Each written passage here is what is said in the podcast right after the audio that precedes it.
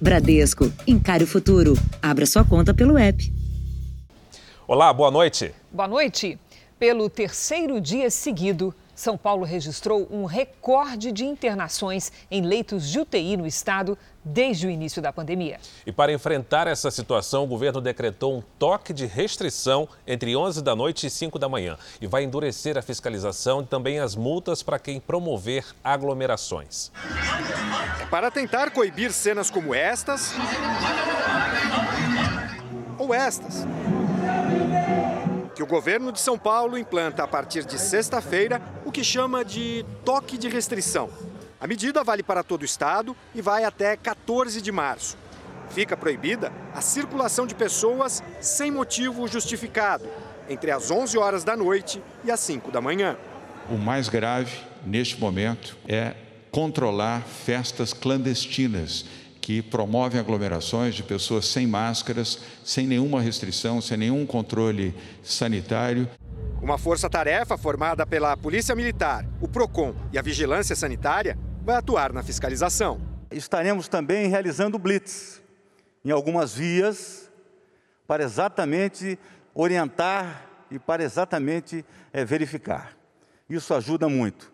E também as nossas viaturas estarão é, orientando a população por intermédio daqueles áudios que cada uma das viaturas pode transmitir. Os setores considerados essenciais, como o transporte público, os postos de combustíveis e as farmácias, não serão afetados. O foco está nas festas clandestinas e nas reuniões noturnas de amigos. Mas devem ser autuados apenas os responsáveis pelos eventos. Indivíduos não serão multados os que participarem de festas, serão advertidos os promotores vão cumprir o que a lei determina, que pode ir de multa à prisão. Na avaliação dos médicos que ajudam a definir as políticas de enfrentamento à Covid-19 no estado, esse tipo de aglomeração tem contribuído para o avanço do vírus. Os jovens às vezes fazem reuniões com 10, 15, 20 pessoas que parece que há alguma coisa inofensiva, e ali ocorre a transmissão, eles voltam para suas casas e acabam contaminando outras pessoas. 6.657 pessoas estão internadas em unidades de tratamento intensivo no estado de São Paulo. É o maior número registrado desde o início da pandemia, corresponde a 69% do total de leitos de UTI. E o Centro de Contingência do Coronavírus calcula que se essa tendência de aumento for mantida, em três semanas o sistema entra em colapso. Veja agora outros destaques do dia. Mais de 3 milhões de doses começam a ser distribuídas e cidades retomam a vacinação. Governo libera crédito, fundo de garantia e vacinas ao Acre. Imunizante de dose única da Janssen tem eficácia comprovada. Câmara anuncia a proposta que limita a prisão e afastamento de parlamentares. Na série especial, o menino que aos dois anos já sabia o alfabeto e aos quatro fala inglês. How are you today?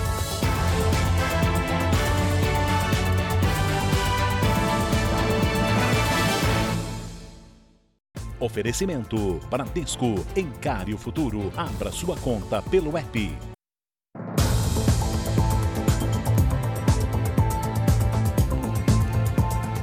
A vacinação contra a Covid-19 será retomada amanhã no Rio de Janeiro. Hoje, a polícia ouviu depoimentos no caso de uma suposta simulação de aplicação da vacina. A residente de enfermagem é suspeita de entregar a uma enfermeira uma seringa sem a vacina contra a Covid-19. O caso aconteceu em Copacabana. A família da idosa de 85 anos gravou a aplicação.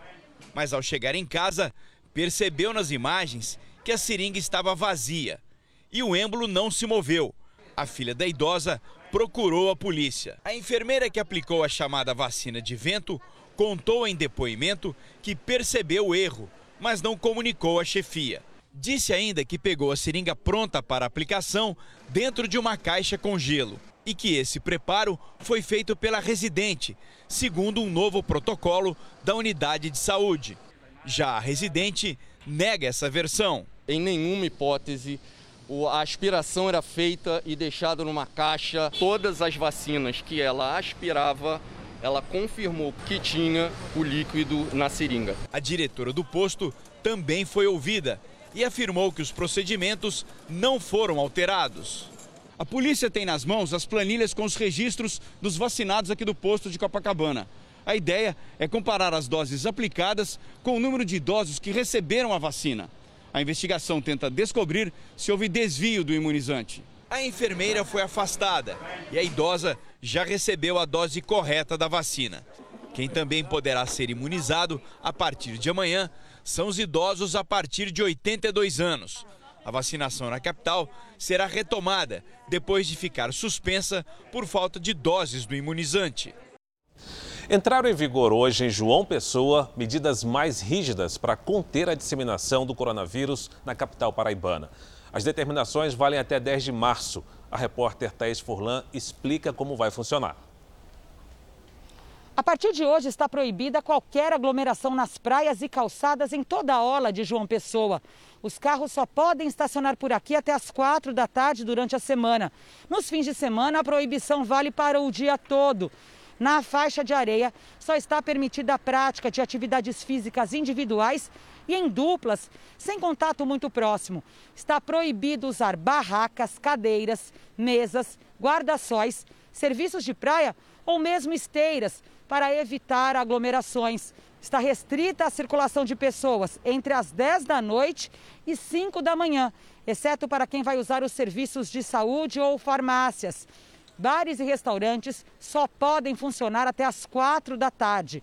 Shoppings, supermercados, lanchonetes e lojas de conveniência estão liberados até 9 da noite. Quem desrespeitar pode pagar multa de até 50 mil reais e ter o estabelecimento fechado por sete dias. A taxa de ocupação nos leitos de UTI está em torno de 90% na região metropolitana de João Pessoa. Fara, Cris. Obrigada, Thaís. O Ministério da Saúde começou a distribuir um novo lote de vacinas para os estados e orientou que metade das doses da Coronavac deve ser reservada para a segunda aplicação. O novo lote vai marcar um recomeço. Muitos municípios tinham paralisado a vacinação por total falta do produto. Agora, 3 milhões e 200 mil doses das vacinas de Oxford e da Coronavac começam a ser distribuídas. Pelo planejamento do Ministério da Saúde, 47% das doses vão para o Sudeste, que concentra a maior população do país. O Nordeste vai distribuir 24% das vacinas entre os nove estados da região. 6% vão para o Centro-Oeste e 8% para o Norte, sendo que, neste caso, a maior parte das doses vai ficar com o Amazonas, estado que enfrenta uma crise no sistema de saúde por causa da Covid-19. Para o sul do país, o Ministério da Saúde reservou pouco mais de 490 mil doses, 15% do total deste novo lote. Hoje, o Rio Grande do Sul já recebeu 135 mil doses da vacina de Oxford e a Coronavac deve chegar até o final da semana. 59 cidades do estado não tinham mais vacina. O governo federal mudou de estratégia quanto à aplicação do imunizante, cinco dias depois de dizer que estados e municípios não precisavam fazer reservas para a segunda dose. Agora, a orientação é que metade das doses da Coronavac seja reservada para garantir que o esquema de vacinação seja completado entre duas e quatro semanas, evitando prejuízos nas ações da campanha. No caso da vacina de Oxford, todas as doses poderão ser utilizadas na primeira aplicação. As praias de Salvador estão interditadas com tapumes para evitar aglomerações de banhistas. A medida foi adotada hoje e vale por sete dias. É uma tentativa de impedir o avanço da Covid-19. Os hospitais da capital baiana estão com 85% dos leitos de UTI ocupados. Logo cedo, algumas poucas pessoas ainda insistiram no banho de mar, mas os guardas municipais chegaram rápido e pediram para que elas deixassem a areia. Depois de meses lotadas, as praias de Salvador agora estão vazias. Até mesmo as mais famosas, como a do Porto e a do Farol da Barra com as praias fechadas, a gente vai ter uma consciência de que realmente está acontecendo. Para impedir a aglomeração de banhistas, a Prefeitura precisou colocar tapumes nos acessos e manter guardas municipais de prontidão nos mais de 60 quilômetros de orla. As praias de Salvador já tinham ficado seis meses interditadas no ano passado, mas foram reabertas aos poucos com várias restrições. A decisão de fechar novamente as praias agora em pleno verão foi tomada porque os hospitais que atendem pacientes com a Covid-19 estão lotados. Aqui em Salvador, a taxa de ocupação dos leitos de UTI está em 84%, mesma situação de nove meses atrás, pior momento da pandemia. Em duas semanas, o número diário de casos novos da doença aumentou quase 40% na Bahia. As praias do litoral norte baiano também estão interditadas, da cidade de Lauro de Freitas até Entre Rios. Em Camaçari, o bloqueio começou no domingo. A Bahia também está sob toque de recolher entre 8 da noite e 5 da manhã até o próximo dia 28 de fevereiro. Eu via no ano passado os doentes chegando assim, 25, 40, 50%, e eles iam chegando, iam crescendo paulatinamente o comprometimento pulmonar. E às vezes a gente conseguia frear isso antes. Agora estão chegando muito mais graves, estão chegando com 70, 75, 80%. Vamos aos números de hoje da pandemia no Brasil. Segundo o Ministério da Saúde, o país tem mais de 10 milhões 324 mil casos da Covid-19. São quase 250 mil mortos. Foram 1.428 registros de mortes nas últimas 24 horas. Observe que este é o segundo maior registro de óbitos deste ano.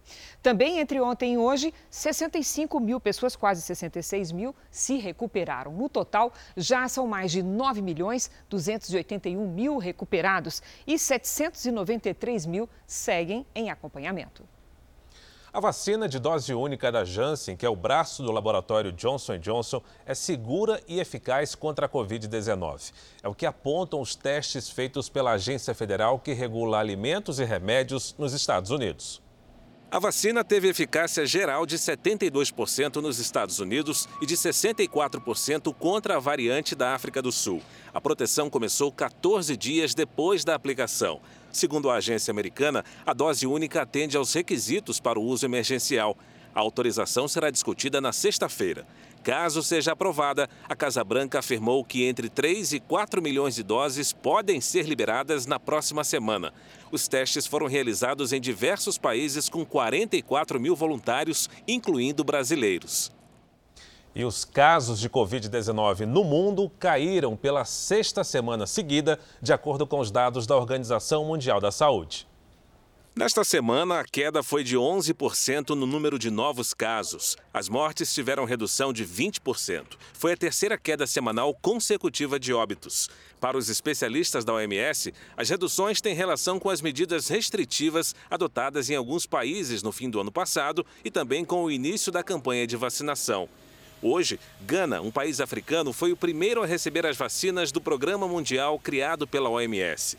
O COVAX pretende distribuir cerca de 2 bilhões de doses este ano aos mais de 190 países participantes, entre eles o Brasil. No Rio de Janeiro, especificamente na zona oeste da cidade, dois homens morreram numa tentativa de assalto. Um deles era um estudante pernambucano atingido por balas perdidas. Os tiros ficaram marcados na lataria do carro. Foram pelo menos 10 disparos contados pela perícia. Felipe Afonso Martins calibrava o pneu neste posto de combustíveis quando dois homens armados anunciaram o um assalto. As câmeras de segurança registraram a chegada dos criminosos. Eles descem da moto e abordam os dois carros que estavam no local. O motorista do veículo de cor preta reage e atira. Um dos suspeitos cai no chão. O segundo assaltante continua atirando e consegue fugir. No tiroteio, o estudante foi atingido por pelo menos três disparos e morreu no local. O suspeito baleado também não resistiu. A divisão de homicídios assumiu a investigação e tenta identificar o assaltante que fugiu. O motorista que reagiu à tentativa de assalto também está sendo procurado. Felipe tinha 22 anos de idade, era de Pernambuco e estudava administração de empresas na Universidade Federal do Rio de Janeiro. E um médico do Exército foi flagrado agredindo um motorista e dando um tiro para o alto. Foi durante uma discussão no trânsito. A agressão foi gravada do banco do passageiro pela namorada do motorista. Do lado de fora do carro, o agressor faz ameaças e dá um soco na vítima. Depois saca uma arma e diz para o motorista sair. O agressor ainda chuta a porta do carro e dá um tiro para cima. Aí decide ir embora.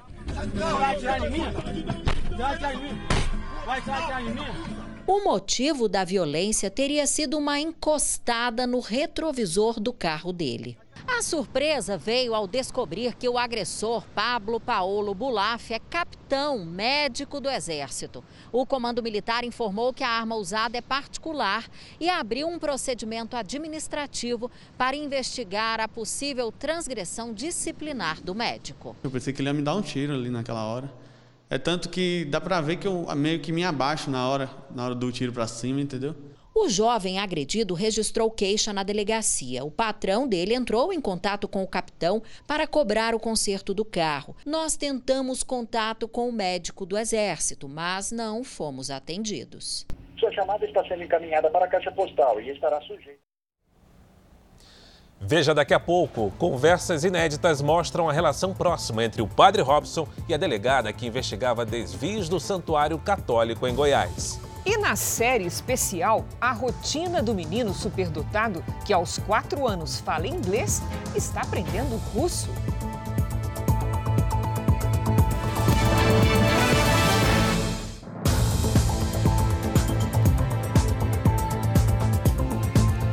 O presidente Jair Bolsonaro fez hoje uma visita ao Acre, estado que sofre com a chuva desde o início do mês. O governo anunciou a liberação do FGTS para moradores da região e de crédito às cidades afetadas.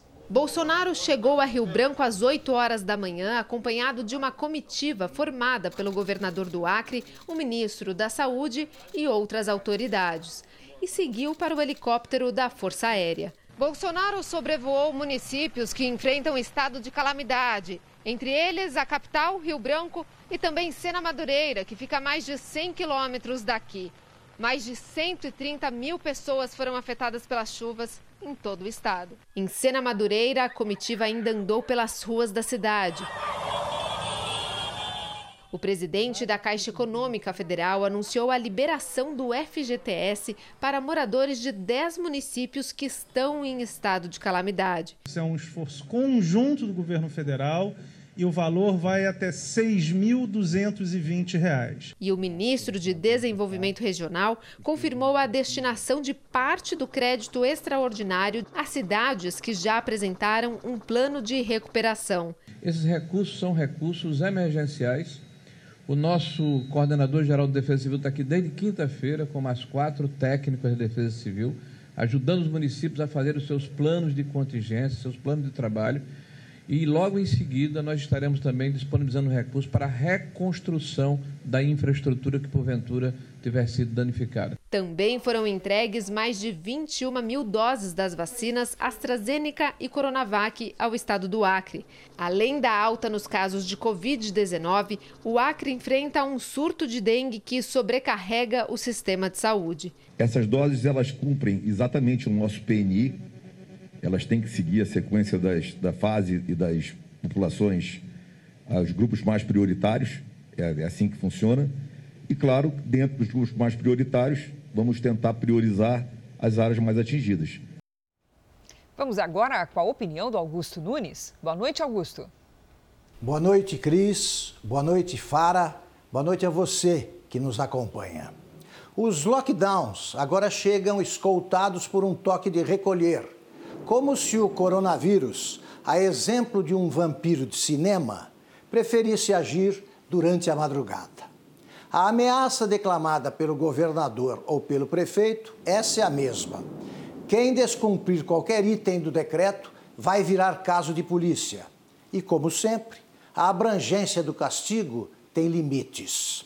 Até hoje, por exemplo, nenhuma autoridade teve suficiente coragem para dispersar aglomerações de gente sem máscara tão previsíveis quanto a chegada do outono. Tem sido assim com os pancadões na periferia das grandes cidades. Em cada dez eventos do gênero programados para o mesmo dia, um ou nenhum é interrompido pela polícia. Polícia que jamais aparece quando o ajuntamento de rostos descobertos comemora uma conquista no futebol. Foi assim depois da vitória do Flamengo contra o Inter no Maracanã. E assim será na decisão da Copa do Brasil. Dependendo do resultado, torcedores do Palmeiras ou do Grêmio vão desafiar o lockdown em São Paulo ou em Porto Alegre. Prefeitos e governadores sabem disso, mas nunca se atreverão a enfrentar uma torcida organizada.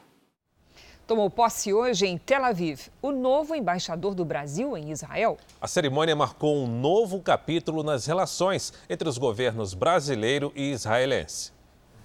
Em uma cerimônia com o presidente israelense Ruben Rivlin, o novo embaixador do Brasil em Israel, Gerson Menandro Garcia de Freitas, apresentou suas credenciais. Depois falou da importância em ampliar a cooperação entre os dois países. O relacionamento comercial ele é, hoje é em torno de 1,5 bilhão de dólares, a corrente de comércio chamada, tanto importações brasileiras quanto exportações, tá? e que é ainda tímida. Nós podemos dinamizar isso. Brasil e Israel têm muitos acordos e parcerias nas áreas de ciência, tecnologia, inovação e defesa. Agora, os dois países buscam aumentar os projetos também no setor da educação. Israel, como vocês bem sabem, é um país que tem algumas universidades, centros de pesquisa, termos acadêmicos, tem uma, uma projeção mundial, uma reconhecida qualidade e excelência. Então, é, estamos interessados nisso, não só para mandarmos estudantes, professores, pesquisadores, mas também recebermos no Brasil. Veja a seguir: Justiça liberta jovem com deficiência intelectual que estava preso acusado de roubo. E na série especial, o garotinho de 4 anos, que fala tanto inglês que os pais estão fazendo cursos para poder acompanhar.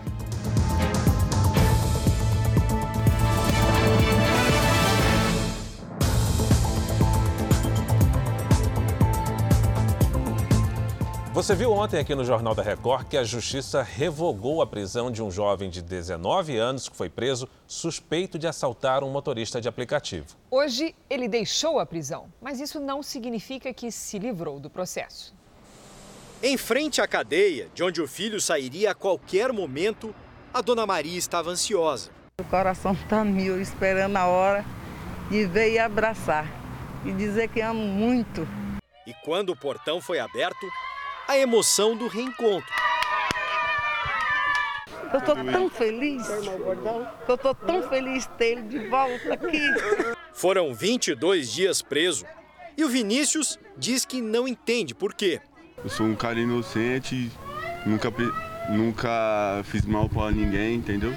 O rapaz de 19 anos foi preso por policiais militares numa rua perto de casa, suspeito de um assalto a um motorista de aplicativo junto com dois menores de idade. Na delegacia, foi reconhecido pela vítima, segundo a polícia, com certeza e sem sombra de dúvida. Para a família, era uma prisão injusta. Um laudo já indicou que o Vinícius tem deficiência intelectual. O caso teve uma reviravolta quando a vítima procurou o Ministério Público, que já havia denunciado o jovem pelo crime, e mudou o que disse no depoimento. Numa entrevista ao núcleo de jornalismo investigativo da Record TV, ele confirmou a nova versão. Você tem certeza se o Marcos Vinícius estava no momento ou não? Não, não, não tenho certeza. Foi o que levou a promotoria a pedir a libertação. Apesar da prisão ter sido revogada, a ação criminal continua. A justiça vai analisar outras provas no processo em que o Vinícius é réu, acusado de roubo, além de receptação de um celular e de porte ilegal de uma arma que, segundo os policiais militares, estavam com ele. O que a defesa contesta. No registro da ocorrência, os PMs relataram que no momento da abordagem, Vinícius teria corrido.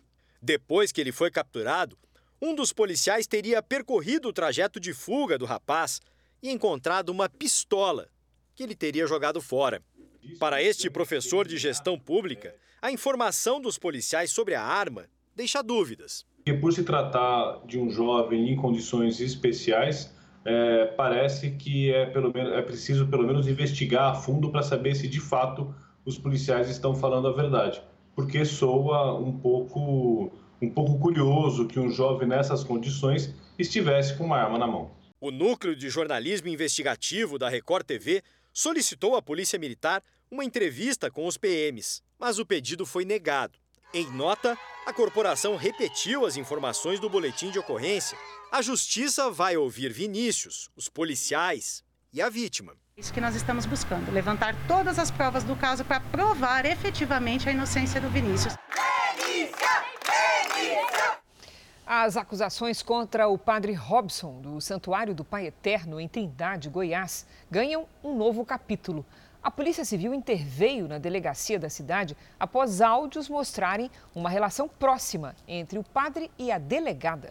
O Jornal da Record teve acesso a gravações inéditas sobre a conduta e a relação do religioso com a autoridade. Nos áudios obtidos pelo jornalismo da Record TV, Padre Robson de Oliveira diz ter medo de que o teor das ameaças viesse a público. Eu tenho muito medo do negócio ter chegar as mídias e tudo, eu já estou muito cansado, estou maltratado com isso. O trecho da conversa se refere a Ubiracimar dos Santos, o Bira, que teria feito um dossiê com informações comprometedoras envolvendo o padre Robson e exigido 500 mil reais em troca do silêncio. Se eu perceber que é material importante, que, que é para tentar me desmoralizar, porque o outro lado também queria era isso. Se esse rapaz estiver querendo criar a mesma coisa, então aí eu acho que a gente tem que ir para o mesmo procedimento judiciário. Segundo a investigação do Ministério Público de Goiás, Padre Robson conversa com a delegada Renata Vieira, titular da Delegacia de Trindade, município onde fica a Basílica de Trindade. O crime está configurado. Não vejo dificuldade desse, do, do Bira ser condenado pelo crime, não. O que chamou a atenção dos investigadores foi a relação de intimidade entre o padre e a delegada. Eu ouvi você né, no Word, eu ouvi o padre Wellington no Word, tá tudo offline, ou seja, fora do sistema, não tem nada ainda, não, não baixei portaria, como se não existisse nada na delegacia, né? Eu estou ouvindo sozinho e fora do sistema. Eu tenho medo de sair da sua alçada, você entendeu? Numa das conversas, o padre admite preocupação em celebrar pessoalmente uma missa exclusiva para a família da delegada em Pernambuco, terra natal da policial. Eu me comprometeria de ir logo depois que findasse esse processo e ficar faria uma super missa lá e faria um negócio assim, de desbancar a cidade toda. Como é que você vai analisar um caso com isonomia, com isenção, se realmente você não tem, é, você tem uma proximidade de amizade tão íntima ao ponto de eu sair daqui do meu estado e lá onde você você estava, né? Uma coisa é você é amigo da família de, uma, de um povo lá de Pernambuco, que por coincidência é minha família. Mas não tem nada a ver uma coisa com a outra, isso não anula procedimento, não. A delegada foi afastada das funções e está sendo investigada pela Corregedoria.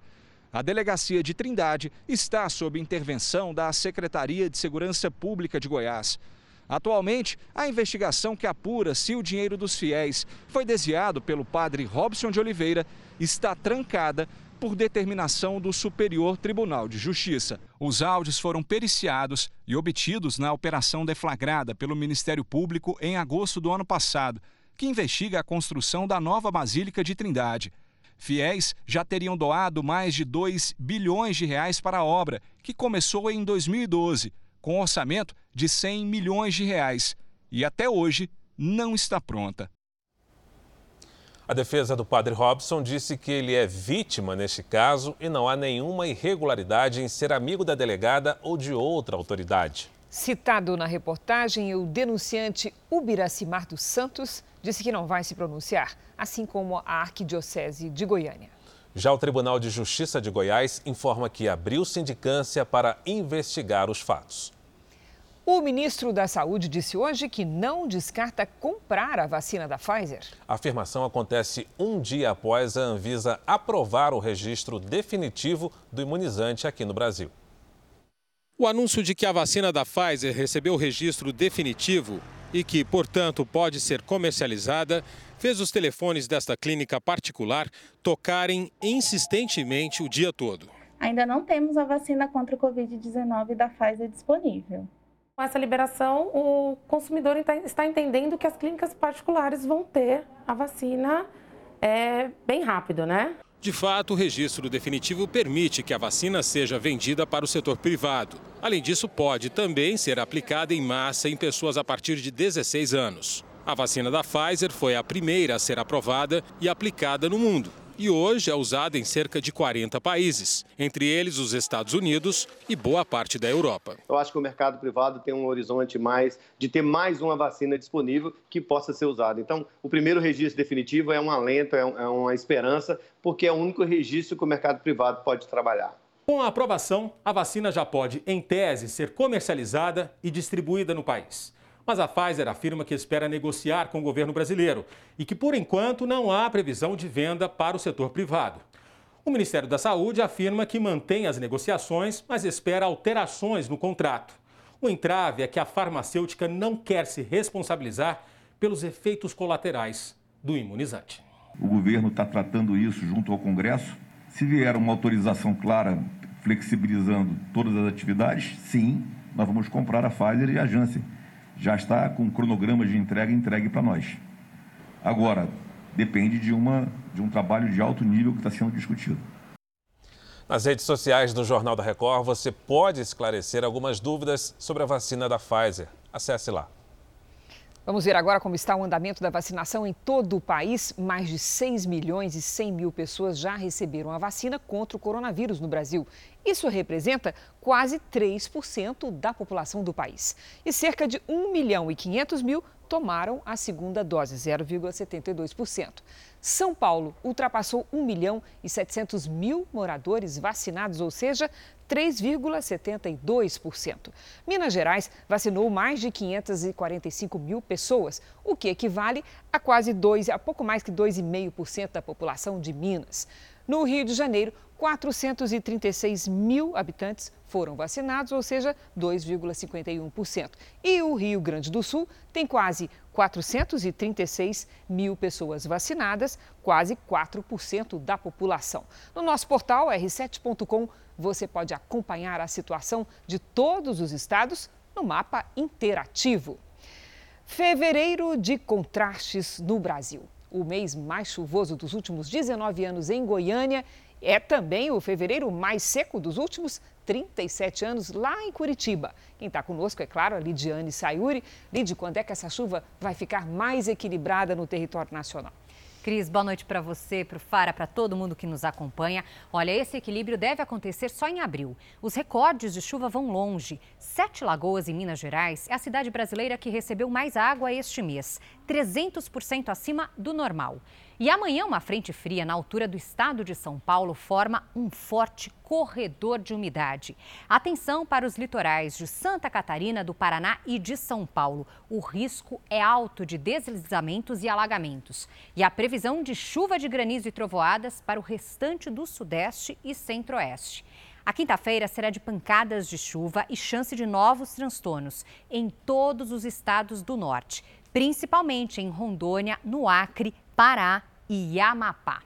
No Nordeste, aquela chuvinha bem isolada. O único estado com tempo firme é o Rio Grande do Sul. Logo cedo, os ventos frios deixam as temperaturas baixas nas serras. Em Curitiba, à tarde, máxima de 25 graus. No Rio de Janeiro, faz até 33. Em Brasília, 27. Em Salvador, 32 e até 28 em Rio Branco.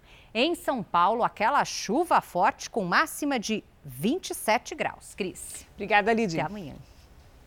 A Câmara dos Deputados começou a analisar hoje uma proposta de mudar a Constituição para restringir a possibilidade de prisão de parlamentares. Os relatores dos casos Flor de Lis e Daniel Silveira já foram definidos e os parlamentares têm 10 dias para apresentar a defesa. Flor de Lis é acusada de ser a mandante do assassinato do marido e Daniel Silveira foi preso em flagrante por determinação do Supremo Tribunal Federal depois de atacar ministros da corte em vídeo publicado nas redes sociais. Daniel Silveira já responde a outra representação no Conselho de Ética por ter gravado uma reunião do partido e divulgado o conteúdo. O parlamentar fez a defesa online do batalhão onde está preso, no Rio de Janeiro. Primeiro que já houve a punição pelo partido, né? não pode se configurar um bis in idem, já que o partido suspendeu tanto a mim quanto vários outros deputados da época desse fato, e já se cumpriu até essa punição, já está aí nas portas dela, dela terminar, na verdade. Então, não, não creio que se, fosse até necessária essa discussão, depois de confirmar a decisão do Supremo e manter a prisão de Daniel Silveira, a Câmara hoje pretende definir os limites da prisão de parlamentares por meio de uma proposta de emenda à Constituição. O texto não foi debatido em nenhuma comissão da Casa, como prometeu o presidente Arthur Lira, e vai ser analisado somente no plenário. De acordo com o texto, um parlamentar só pode ser preso em flagrante por crime inafiançável e expressamente previsto na Constituição. No caso de prisão, cabe ao Congresso decidir se mantém ou não. Se confirmada, a audiência de custódia deve ocorrer em até 24 horas. Nela poderá ser decidido o relaxamento da prisão, liberdade provisória ou a conversão do flagrante em prisão preventiva, além de outras medidas cautelares, como sequestros de bens ou uso de tornozeleira eletrônica, que não afastem o parlamentar da função pública. Caso afete o exercício do mandato, a medida cautelar só terá efeito se for confirmada pelo plenário do Supremo Tribunal Federal. Se a proposta fosse lei hoje, o deputado Daniel Silveira não poderia ter sido preso em flagrante a partir da decisão monocrática do ministro Alexandre de Moraes, mas somente depois da decisão do plenário, com a maioria dos ministros do STF a favor. Ainda no Congresso, o Senado aprovou agora há pouco um projeto que facilita a compra de vacinas contra a Covid-19 pelos governos federal, estaduais e municipais. Todos estarão autorizados a adquirir vacinas aprovadas pela Anvisa, desde que assumam os riscos relacionados a eventuais reações adversas. A proposta também prevê a possibilidade de empresas privadas comprarem as vacinas diretamente dos laboratórios depois do fim da vacinação de grupos prioritários pelo SUS. Neste caso, as empresas serão obrigadas a doar ao sistema público metade das vacinas adquiridas e não poderão cobrar dos funcionários pela imunização. O texto segue agora para análise da Câmara. João Roma, no Ministério da Cidadania, e Onix Lorenzoni, na Secretaria-Geral da Presidência da República, tomaram posse agora há pouco em uma cerimônia com o presidente Bolsonaro em Brasília. O repórter Tiago Nolasco acompanhou e tem as informações para a gente aqui no JR. Tiago, boa noite. Oi, Fara, boa noite para você, para a Cris e para todos. Durante a posse aqui no Palácio do Planalto, o ministro Onix Lorenzoni ressaltou que agora o país tem um cadastro único com 127 milhões de brasileiros, uma referência ao trabalho que ele fez no Ministério da Cidadania. Onix que volta aqui para a Secretaria-Geral da, da Presidência da República e marca também a volta da ala ideológica a um cargo palaciano, bem próximo ao presidente da República. Já João Roma, deputado federal pelo Republicanos, assumiu o Ministério da Cidadania. O novo ministro disse que está ciente dos desafios que é levar assistência social para um país tão grande como o Brasil. Durante a cerimônia também foi assinado aí, foi sancionado a, foi sancionada a lei de autonomia do Banco Central e o presidente Jair Bolsonaro no discurso fez um elogio público ao ministro da Economia Paulo Guedes. Veja. Paulo Guedes é uma âncora para o nosso governo. Aos poucos nós vamos nos adequando. Nós precisamos um do outro. Ele precisa demonstrar para o mercado e para a população que tem responsabilidade fiscal. Logo depois do evento, o presidente Jair Bolsonaro atravessou a rua aqui em direção ao Congresso Nacional, foi levar o projeto que prevê a privatização dos Correios. Na chegada à presidência da Câmara, uma porta de vidro não suportou a pressão de tantas pessoas tentando passar ao mesmo tempo. Um segurança acabou levemente ferido. Esse projeto prevê a privatização dos Correios, vai ser analisado pelos deputados. O presidente Jair Bolsonaro disse que as duas propostas entregues nos dois últimos dias ao Congresso de privatização de estatais não é uma resposta à troca de comando na Petrobras. De Brasília, Tiago Nolasco. Obrigado pelas informações, Tiago. A Record vai transmitir o Campeonato Carioca de Futebol? Os clubes que disputam a Série A assinaram hoje o contrato de dois anos. O pontapé inicial para o Campeonato Carioca foi dado nos estúdios da Record TV. Depois de mais de 20 anos, a emissora volta a transmitir a competição no Rio de Janeiro. E eu acho que a gente tem uma oportunidade única nesse momento de pegar o campeonato mais charmoso do Brasil, o campeonato de abrangência nacional, e a gente vai entregar um espetáculo inacreditavelmente é, lindo. Dirigentes dos 12 clubes que vão competir e o presidente da federação acertaram a parceria com a Record TV em um novo formato de transmissão para o torcedor. Ele tem essa liberdade, vamos dizer, essa, essa oportunidade democrática de ver o seu clube é, numa competição no esporte mais querido desse mundo. As partidas serão exibidas em todas as plataformas de mídia, o que amplia o alcance da competição. Vai ser uma parceria boa para os dois lados, né? E que a gente possa desenvolver as nossas mídias, que é muito importante para o Fluminense, por exemplo, e para os outros clubes do Rio de Janeiro. O trabalho que a Record vai fazer em TV aberta vai ser fundamental para que o Flamengo possa chegar para a população toda. Dessa vez, o campeonato será disputado em um único turno. Os quatro primeiros colocados vão fazer as semifinais e finais em jogos de ida e volta. O modelo mais atraente para o torcedor.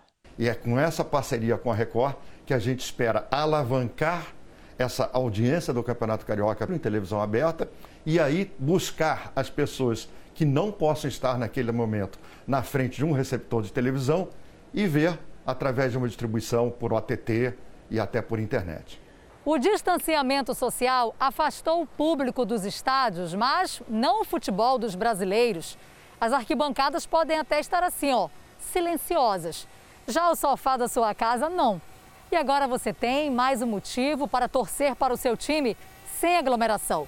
A Record TV vai transmitir os jogos do Campeonato Carioca. Os quatro grandes clubes do Rio, que brilham em gramados como o do Maracanã, tem mais de 60 milhões de torcedores espalhados pelo país. O Botafogo quer virar a página do rebaixamento no Brasileirão e aposta no talento do jovem Matheus Nascimento, de apenas 16 anos. O Vasco também quer esquecer a queda para a Série B e conta com o faro de gol do argentino Cano. O Fluminense, com o ídolo Fred no elenco, sonha em superar a boa campanha na temporada com o título regional, que não vem há nove anos. Já o Flamengo, que pode mais uma vez conquistar o campeonato, é o favorito da competição e tem o artilheiro Gabigol como destaque. E o público já comprou a ideia de mudar de canal nesse novo sistema de transmissão de jogos. Cara, eu acho uma boa, porque eu sou contra o monopólio, seja ele qual for. Vai ficar bem melhor agora de assistir o jogo. Na próxima terça-feira, você do estado do Rio de Janeiro assiste a Flamengo e Nova Iguaçu, depois da novela Gênesis. E outros estados também vão acompanhar os jogos do Campeonato Carioca. Acesse r7.com e confira a lista. O jogador de golfe Tiger Woods teve fratura exposta na perna no acidente de carro que sofreu ontem nos Estados Unidos. O grave acidente deixou o carro do atleta completamente destruído. Os policiais que atenderam a ocorrência não fizeram exames para apontar se Tiger Woods bebeu antes de dirigir. Agora, a investigação quer apontar o que causou o acidente, já que não foram encontradas marcas de frenagem na pista. A polícia acredita que o atleta perdeu o controle do veículo porque dirigia em alta velocidade em uma rodovia perigosa. Antes de capotar, ele ainda bateu numa árvore. Segundo os socorristas, Tiger Woods foi salvo pelo cinto de segurança e pelo airbag. Ele sofreu fratura exposta na perna direita e precisou passar por cirurgia. O golfista teve lesões graves na tíbia e na fíbula e ainda teve lesões nos ossos do pé e no tornozelo. Ferimentos que podem encerrar a carreira do maior atleta americano de golfe. Pouco antes de bater o carro, Tiger Woods participou como convidado especial de um torneio, mas não jogou porque se recuperava de uma cirurgia nas costas feita no mês passado. Em uma rede social, ele postou uma foto ao lado do vencedor do torneio. Foi neste mesmo evento que o golfista ganhou o carro que dirigia quando sofreu o acidente. Aos 45 anos, Tiger Woods pretendia disputar um campeonato em abril. Agora a nossa série especial. Emanuel tem só quatro anos e ainda não foi à escola, mas aprendeu sozinho português, inglês e já começa a soletrar o alfabeto russo. E por onde anda, o menino impressiona com o vocabulário e a pronúncia.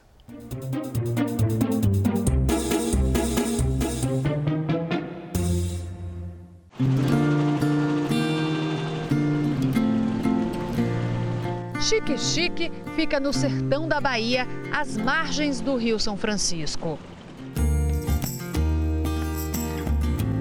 É aqui, a 590 quilômetros de Salvador, que vive um garotinho de 4 anos com talentos fora do comum para a idade dele. Good morning, everyone. How are you today? I'm good. I'm living Chic Chic Bahia. Uma das diversões preferidas do Emanuel é ir ao supermercado com o pai. Tooth? Língua. A língua? Ah, ok, obrigado, filho. É nesse ambiente, entre prateleiras cheias de produtos, que o menino mostra uma de suas altas habilidades. Como se diz pirulito em inglês? Lollipop. Lollipop. Ah, esse, esse é de... Parece que esse é de laranja. No, it's not. This is of cherry. Além de falar inglês fluente, chama a atenção o vocabulário rico e a pronúncia apurada do idioma. Que cores são essas aqui? Deixa eu ver se eu consigo ver. Yellow, red, green, purple, Ah, Tento conversar com ele, mas o pai já avisa. Emanuel só vai me dar atenção se eu falar em inglês. Emanuel, do you like lollipop? Yes. A mãe dele gostava de ver alguns vídeos sobre culinária e ele ficava ali eh, pertinho, escutando, né, assistindo também. E aí ele identificava os mesmos produtos que ela via lá na TV ou, na internet. E aí ele ficava en- encantado com isso, né? Good work and continue on the until the next one. Na sorveteria, outro lugar que Emanuel adora, as conversas em inglês continuam. Daddy, Hi, this ice cream is the color pink or blue? I think about is blue? No, it's not. It's pink. Ah, yeah. Os pais perceberam cedo que Emanuel tinha uma facilidade de aprendizado. Aos dois anos, ele já sabia soletrar o alfabeto. G, D, E, F, G, H, I, J. Emanuel tinha um ano e dez meses e a gente estava em um local aqui na nossa cidade e ele, do nada, de costa para a gente, ele viu um número e citou para a gente. E nós, no primeiro momento, nós ficamos encantados e desacreditados, né? E aí, ao chegar em casa, é, o Felipe começou a conversar com ele, olha, número um, número dois e tal. E em duas semanas, Emanuel é, já falava tanto em português quanto em inglês de 1 ao 10. A perspectiva de ter um filho superdotado deixou Laís apreensiva. Por que eu? Por que meu filho? Será que é uma habilidade é positiva, negativa? Como muitas crianças da idade dele, Emanuel adora assistir desenho animado na internet. E foi assim que ele aprendeu a ler e a escrever. Primeiro em português e logo depois em inglês, o idioma que ele mais fala no dia a dia. E para acompanhar o filho, os pais tiveram que começar a estudar. Aí eu comecei a pesquisar tá, na internet. Eu falei, ah, vou tentar fazer um cursinho online. E aí eu comecei a fazer um cursinho online. Tá? Falo um pouquinho com ele, eu acho que eu estou nos primeiros passos. Eu quero me tornar fluente. Ele foi a minha inspiração. O menino é precoce e já passou a se interessar por outros idiomas. O alfabeto russo está no papel. No quarto de brinquedos, Emanuel parece não se interessar por muita coisa. Prefere o quadro, onde também faz contas matemáticas. Mais 10, mais 11, mais 12, mais 13, mais 14 é igual a 105? Uhum. Será se você está correto? Uhum. Quando foi essa semana, ele, papai? ó, 0,5 mais 0,5 é igual a 1. Só que é em inglês. O menino nunca foi à escola e ainda espera por um diagnóstico que possa definir a condição de superdotado. Por enquanto, é apenas uma grande suspeita. Nós tivemos com neuropediatra, foi isso? Neuropediatra. Neuropediatra, né? é, Uma vez, né? E ele falou, olha, é muito cedo para a gente dar algum diagnóstico para ele, né? Ele tem é, indícios de que tenha, né? Altas habilidades. A primeira infância é um, eu diria que é um marco aí para a gente é, poder observar como essa criança está vindo, quais as relações é, socioemocionais que ela estabeleceu. Se a gente já tem uma criança que tem uma possibilidade genética e isso muito bem trabalhado, isso é fantástico, né? Enquanto isso, os pais se esforçam para que Emanuel aproveite a infância como ela deve ser, divertida e cercada de carinho. Numa balsa improvisada, acompanhamos a família na travessia do Rio São Francisco até o município de Barra, onde vivem os avós paternos de Emanuel. É aqui neste sítio que a criança esquece um pouco os números e as letras. Com a avó, ele gosta de jogar milho para as galinhas. I like to chicken. O avô prepara um balanço para brincar. A cada dia cresce mais o orgulho pelo neto super inteligente. É tudo de bom, né, para ele. Tudo de bom, que ele tem oportunidade, né, de crescer. Eu choro assim de alegria, de, né, porque eu não, não, eu nem esperava. Eu tenho orgulho por ele, aí por isso que eu choro de ver a, a inteligência. E como é que ele chama a senhora? Ele me chama vovó Renilda. E quando chama em inglês, como é? Ele chama Gramada. Fala com a vovó em inglês, aí ele, Gramada.